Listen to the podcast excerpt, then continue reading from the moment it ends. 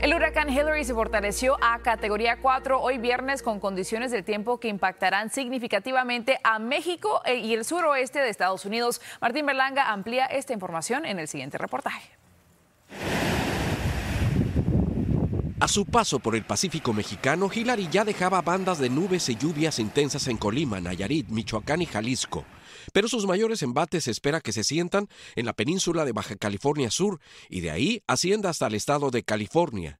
Entre el domingo ya se encuentra muy cerca de Punta Eugenia El Servicio Meteorológico Nacional de México mantiene zona de prevención y a la población se le pidió extremar precauciones tanto por el viento como por el oleaje. Algunos comercios ya cerraron y las embarcaciones se detuvieron. El miedo existe, pero pues tenemos que superar ese miedo. Más que miedo, las autoridades recomiendan prepararse.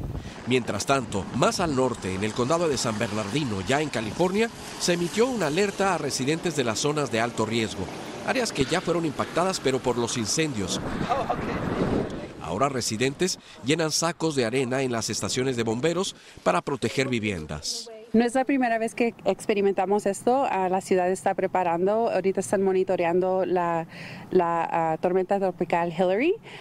Tienen disponibles los departamentos de bomberos, las tres estaciones. Tenemos ah, disponibles sacos de arena para todos los residentes. Si Hillary llega hasta California, sería la primera tormenta tropical que llega a ese estado desde 1939.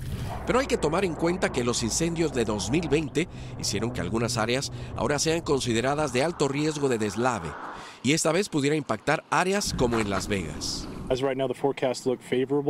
Las autoridades explican que por ahora no se han emitido órdenes de evacuación, pero los residentes que viven en las colinas deben estar preparados para salir de sus viviendas.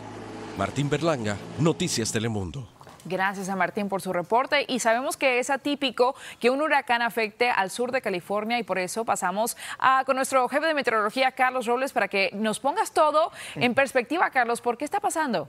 Bueno, Nicole, realmente este sistema va a comenzar a dar un giro totalmente hacia el norte. Esto no es común, es la primera ocasión que la ciudad de Los Ángeles y San Diego están bajo un cono de probabilidad. Increíble, pero cierto. Y lo cierto es que Hillary a estas horas de la mañana ya es categoría 4. Vamos a echarle un vistazo a lo que ocurre. El Servicio Nacional de Meteorología ya se ha visto obligado a emitir vigilancias de inundaciones para 26 millones de personas. Ustedes en Los Ángeles, en Palm Springs, en San Diego, en Las Vegas, inclusive al oeste de Phoenix, estas zonas van a estar recibiendo mucha lluvia de un poderoso huracán que ya tiene ráfagas de hasta 175 millas por hora. Así que Hillary ha utilizado la noche para ganar aún más fuerza. Inclusive, vean todas las aguas cálidas que permanecen en esa localidad, así que hoy continuará como categoría 4. Ya para mañana comienza a perder intensidad cuando encuentre menor contenido calórico, es menor calor en el mar. Sin embargo, existe una preocupación, que es un sistema tan amplio estará llevando abundante humedad hacia el sur de California, donde, señores, se esperan de domingo al día lunes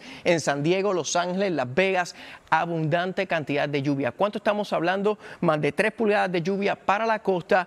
8 pulgadas de lluvia para el área montañosa. Y recuerden, es una zona sumamente árida agua que caiga, agua que no va a percolar. Y esto no es todo. Ustedes, los residentes en lo que es el Golfo de México, vean ustedes, un 30% de una perturbación con posibilidades de desarrollo de Texas a Luisiana.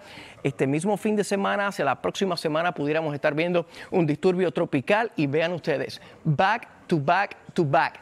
Tres disturbios al unísono con potencial de desarrollo en el Océano Atlántico, personas en la isla de Puerto Rico, en el arco de las Antillas Menores, mucha precaución, es probable que una perturbación se esté acercando para ustedes en los próximos días. Muy prevenidos porque la temporada de huracanes comienza a activarse y de qué manera. Pasamos contigo, Nicole. Sí, estamos justo en el pico. Gracias, Carlos, por la información.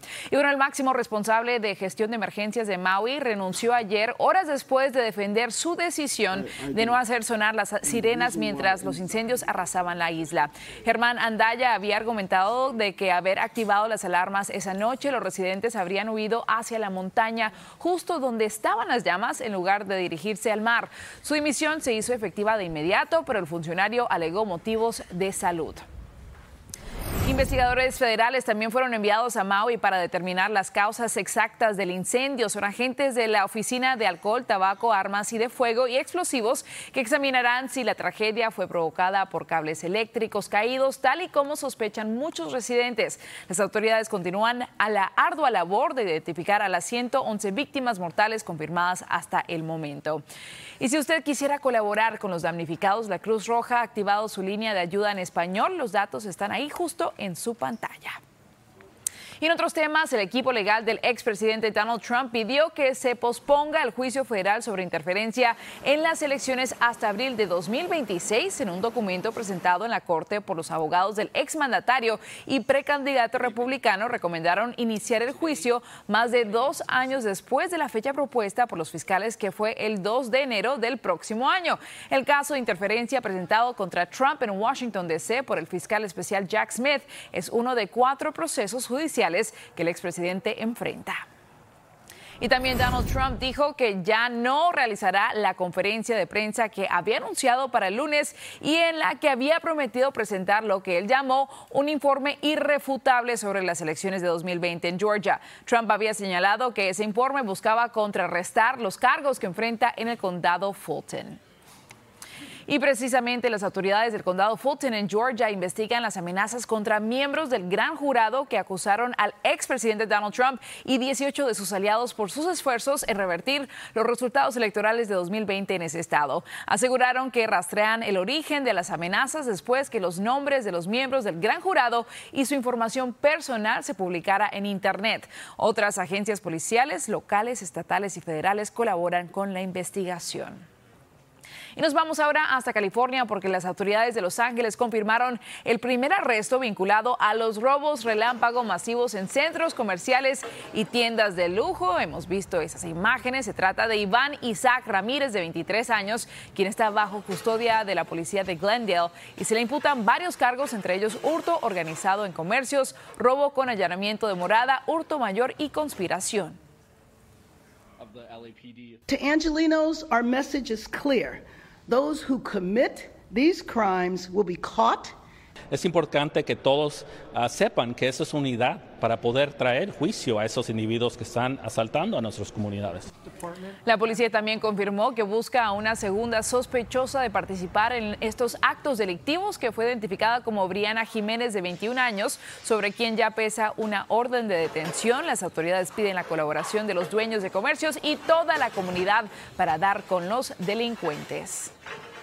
Y en otros temas volvió a temblar la tierra en Colombia. Anoche se trató de una réplica de magnitud 5.1 y ocurrió en el centro de Colombia ocho horas después del sismo de magnitud 6.1 que estremeció al país ayer al mediodía y que dejó al menos un muerto. También se reportaron daños materiales leves, incluyendo destrozos en el recinto del Congreso Nacional y otros edificios.